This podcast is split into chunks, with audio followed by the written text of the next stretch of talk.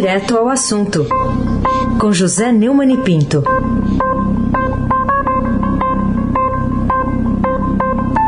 Oi, Neumani, bom dia. Bom dia. Aysen Abac, Carolina Ercolim. Dia.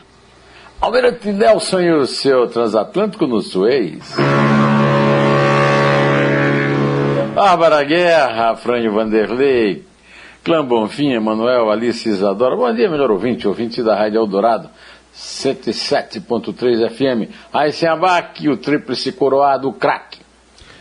Começar com a notícia destacada hoje na primeira página do Estadão, dando conta de um juiz que interferiu na CPI da Covid, barrando o nome de Renan Calheiros como relator. O que, que a seu ver pode ter levado um juiz federal de Brasília a interferir na composição de uma comissão de inquérito no Senado? Como não tem um bafômetro por perto, vamos partir do pressuposto de que ele estava sóbrio. O...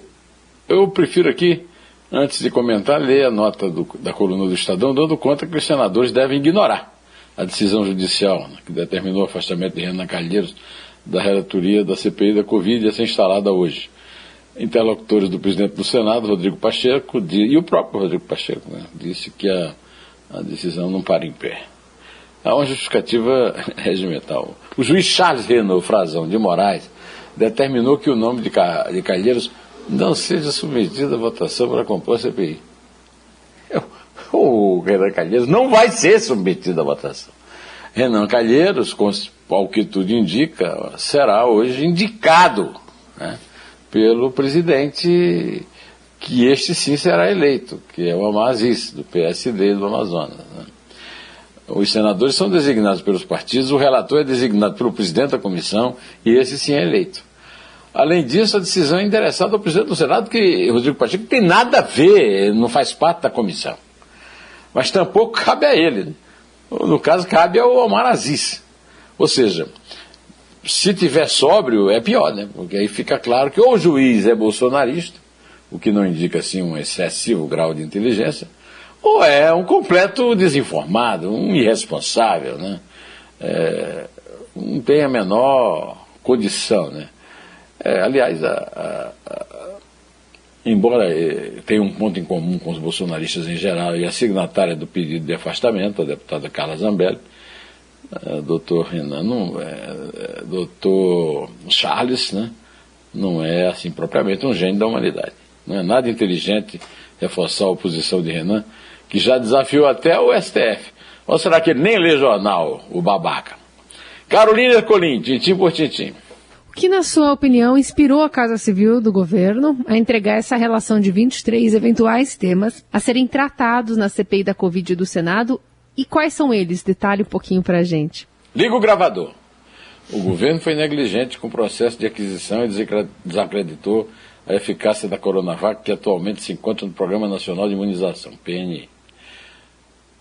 2. O governo minimizou a gravidade da pandemia. Negacionismo. 3. O governo não incentivou a adoção de medidas restritivas. 4. O governo promoveu tratamento precoce sem evidências científicas comprovadas. 5. O governo retardou e negligenciou o enfrentamento a crise da, no Amazonas. Seis, o governo não promoveu campanha de prevenção à Covid. Sete, o governo não coordenou o enfrentamento da pandemia em âmbito nacional. Oito, o governo entregou a gestão do Ministério da Saúde durante a crise a gestores não especializados.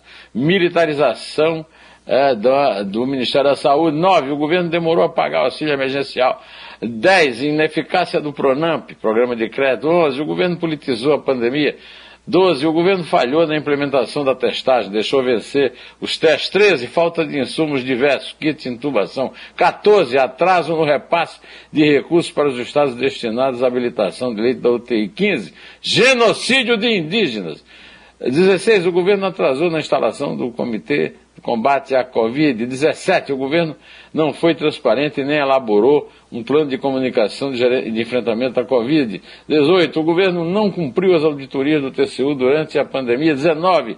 O Brasil se tornou epicentro da pandemia e covidário de novas cepas pela inação do governo. 20. O general Pazuello, ex-ministro da Saúde, general Braga Neto, ex-ministro da Casa Civil, atual ministro da Defesa e diversos militares, não apresentaram diretrizes estratégicas para o combate à Covid. 20 O, o presidente Bolsonaro pressionou Mandetta e Tais, Luiz Henrique Mandetta e Nelton Salles, ex-ministro da Saúde, esclarece o autor, né, demitidos por Bolsonaro, para obrigá-los a defender o uso da hidroxicloroquina. 21, o governo, é, desculpe, é 22, o governo recusou 70 milhões de doses de vacina da Pfizer e 23 o governo federal fabricou e disseminou fake news sobre a pandemia por intermédio de seu gabinete do ódio. Acredite se quiser, essa bomba atômica na CPI vai cair pela mão do governo. O governo distribuiu esse documento. Né? No dia em que o Eduardo Pesadelo entrou sem máscara no shopping de Manaus, dando a, a, a amarelíssima desculpa, segundo minha avó era feira ruim, saco furado, desculpa de cego, né? de que estava procurando uma para comprar. Uh, o, no dia em que o Marcelo, que droga que o substituiu, critica estados e municípios e diz que o Brasil não precisa de polêmica. O autor é o coronel Elcio Franco, que entrou no Ministério da Saúde tendo na lapela um broche do próprio Ministério e o outro com o símbolo de uma caveira com a faca atravessando o crânio, que é de um grupo do Exército chamado Comandos do Brasil, mas é também do Esquadrão da Morte e é também de algumas milícias, né? é, no mínimo é um desavisado que acaba de produzir uma bomba para explodir no próprio colo. Né? Eu quero lembrar que na sexta-feira serão completados 40 anos da bomba que o sargento Guilherme Pereira do Rosário e o capitão Wilson Dias Machado, que chegou a general, levou para acabar com um show no Centro de Convenções do Rio Centro, né? 30 de abril de 1981. O que não falta no governo Bolsonaro são burrice e impulso terrorista, né? Aí sem abaque o craque. Então tá aí, toda, li, toda a lista completa que você trouxe tem cinco itens a mais do que os da o CPI. Da oposição. Então. É, faltou explicar isso. Dá, Obrigado, dá, dá, uma, dá uma dica aí para a oposição ter, ter, mais cinco itens, então. É. O, o, queria falar com você também sobre a decisão da Anvisa, que avançou pela noite, né? Começou no fim da tarde, avançou pela noite a reunião e a Anvisa vetou a importação da vacina Sputnik pelos estados. O que, que você diz dessa decisão da Anvisa, Neumani? Foi por unanimidade. Em reunião extraordinária, a diretoria colegiada da agência rejeitou por unanimidade o pedido e embasou sua decisão na falta de dados básicos para análise do produto e em falhas identificadas pela área técnica da Anvisa que podem comprometer a eficácia, segurança e qualidade do produto. ah, Sputnik nunca foi assim, como se dizia na gíria antigamente, parece que não se fala muito mais disso, nenhuma Brastemp em matéria de vacina. Olha, é, nós estamos aí numa, numa vacinação a conta gotas entupida, né? E é claro que qualquer vacina que entre no nosso, é, no nosso na nossa vitrine é, será bem-vinda. Agora, a Anvisa tem que cuidar também da segurança. Então não dá para reclamar. Carolina Ercolim, tintim por tintim. Neumani, o que, que, você acha que levou o decano do Supremo Tribunal Federal, ministro Marco Aurélio Mello, a mandar a Procuradoria-Geral da República opinar sobre cheques para Michele Bolsonaro e Fabrício Queiroz? Faz tempo isso, né? Essa história do cheque faz um... É uma data, o ministro devia estar dormindo, sei lá. De qualquer maneira, acordou, né? E é decano, ele é o decano até 5 de julho, quando vai é, se aposentar, segundo ele mesmo já anunciou. Né? Bom, ele mandou na, na sexta-feira passada, dia 23, um pedido de análise da Procuradoria-Geral da República sobre os 89 mil reais depositados em cheques por Fabrício Queiroz na conta da primeira-dama Michele Bolsonaro entre 2011 e 2016. Né? Aliás, o, o, noticiário do dia também conta que a, o programa de Michele Bolsonaro, Pátria Voluntária, gasta 9 milhões e 300 mil reais em publicidade. A moça gosta de aparecer. E o Tribunal de Contas da União apontou prejuízo do erário em doação de 7 milhões e meio contra a Covid-19, que foi para o projeto de Michele Bolsonaro. Que o assunto merece explicações? Merece, né? que Augusto Aras, na esperança de conquistar um lugarzinho do próprio decano no Supremo Tribunal Federal, toque esse processo para frente, como parece o ministro querer, são outros 500. Eu duvido e, e como dizia minha avó, faço pouco.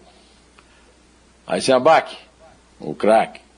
Enquanto isso, ontem o presidente Bolsonaro chamou uma jornalista de idiota lá na Bahia. Ela o questionou sobre uma foto que ele tirou com a inscrição CPF cancelado, que tem um significado do qual você vai falar aí, mas eu queria que você falasse dessa mais essa atitude de grosseria aí do presidente. Grosseria machista. Era, além de ser um repórter, era uma mulher. Machista, estúpida.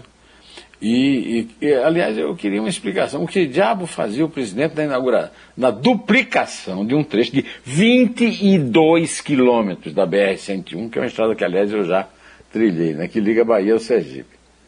Rapaz, olha, deixa, o prefeito de Propiá, fica lá perto, não, não iria para a inauguração se o Bolsonaro não, não fosse, nem sei, aliás, se ele foi, mas o prefeito de Iraúna, na minha cidade, de, sei lá, 30 mil habitantes, não iria inaugurar um trecho de 22. Isso é uma vergonha. Um presidente da República é, é, é, se declara um idiota desesperado ao fazer esse tipo de coisa. Né? Chamou os governadores de pseudos, o, o, eu apoio aqui a, o comentário do, do Raíssen Abac, falsos, né? eles foram eleitos. E anunciou um novo grito de independência. E, além de fazer isso que o, o, o se manifestou agora, né? É, chamou a moça é, de idiota porque ela o questionou sobre uma foto em que ele aparece segurando um cartaz de CPF cancelado. Essa expressão é usada no jargão policial para mortes ou execuções. Foi muito usada no Esquadrão da Morte, da mesma forma que o, o brochinho lá do, do, do coronel Elcio Franco. Né? E de milícias. É muito impressionante a, a vocação miliciana do presidente Jair Bolsonaro. Né? Ocorreu no, nos bastidores de um programa da TV Crítica do Amazonas, onde Bolsonaro foi entrevistado na última sexta-feira. Na mesma entrevista, o presidente admitiu que poderia usar as Forças Armadas contra as medidas restritivas decretadas pelos governadores. Comparou até com o grito da independência. Né? Indagado sobre o fato de ter tirado a foto no momento em que o Brasil chega perto das 400 mil, já passou é, ontem à noite de 392 mil, segundo o convênio de jornalistas, né? o Bolsonaro se irritou. Você não tem o que perguntar, não, deixa de ser idiota. Ninguém precisa ser um gênio para perceber quem é o idiota nessa cena. E certamente a moça é que não é. Carolina Ercolim, tintim por tintim. Queria que falar um pouquinho sobre a cúpula do clima, né? A cúpula de líderes que tratou semana passada, especialmente de promessas, né, dos principais países em relação ao meio ambiente. E tem um artigo seu chamado A Boa Vontade de Biden com Banânia, Queria entender o motivo dessa escolha do título e também sobre o discurso do, do presidente americano em relação ao presidente brasileiro. É, o, o, a minha linha fina, a linha fina desse artigo é mesmo após a troca do superintendente da Polícia Federal no Amazonas. E aqui eu acrescento que ele já deu entrevista é, se dizendo ameaçado de demissão. Por ter mandado notícia crime sobre Salles ao STF e dos cortes em gastos ambientais no orçamento, o democrata Joe Biden ainda leva fé em Bolsonaro. É, nem foi a intervenção mais desastrada de Bolsonaro na sanção da lei, do orçamento, que é a lei mais importante entre todas. Pior do que a inconsequente comemoração de Biden, menos grave do que o apoio de seu correligionário Lyndon Johnson ao golpe militar de 64, foi a manobra para manter vivas as esperanças da glutonaria militante do Centrão com a transferência de suas emendas parlamentares para um incerto momento eventual. E mais um corte de despesas que adiou o censo de 2020, adiado também para 2021 e agora cancelado para 2022. O me engana que eu gosto do cara que a família presidencial peculatária brasileira garantia que roubou a eleição do, do papaizinho Donald significa a adesão cega e indiscriminada do desgoverno Bolsonaro à sua decisão de mentir sem desmentidos de algum recenseamento capaz de revelar dados confiáveis da vida real com a chancela científica e verídica de uma instituição como o IBGE nesta banânia bolsonarista. É assim o meu parágrafo é, de encerramento do artigo A Boa Vontade de Biden com Banânia. Eu quero, antes que a Carolina conte, desejar muita força à Carolina, ao Reis, ao Almirante Nelson, a todo mundo, aos nossos queridos ouvintes, Muita força nesta terça, gente boa. Pode contar. Isso aí. É três. É dois. É um. Até.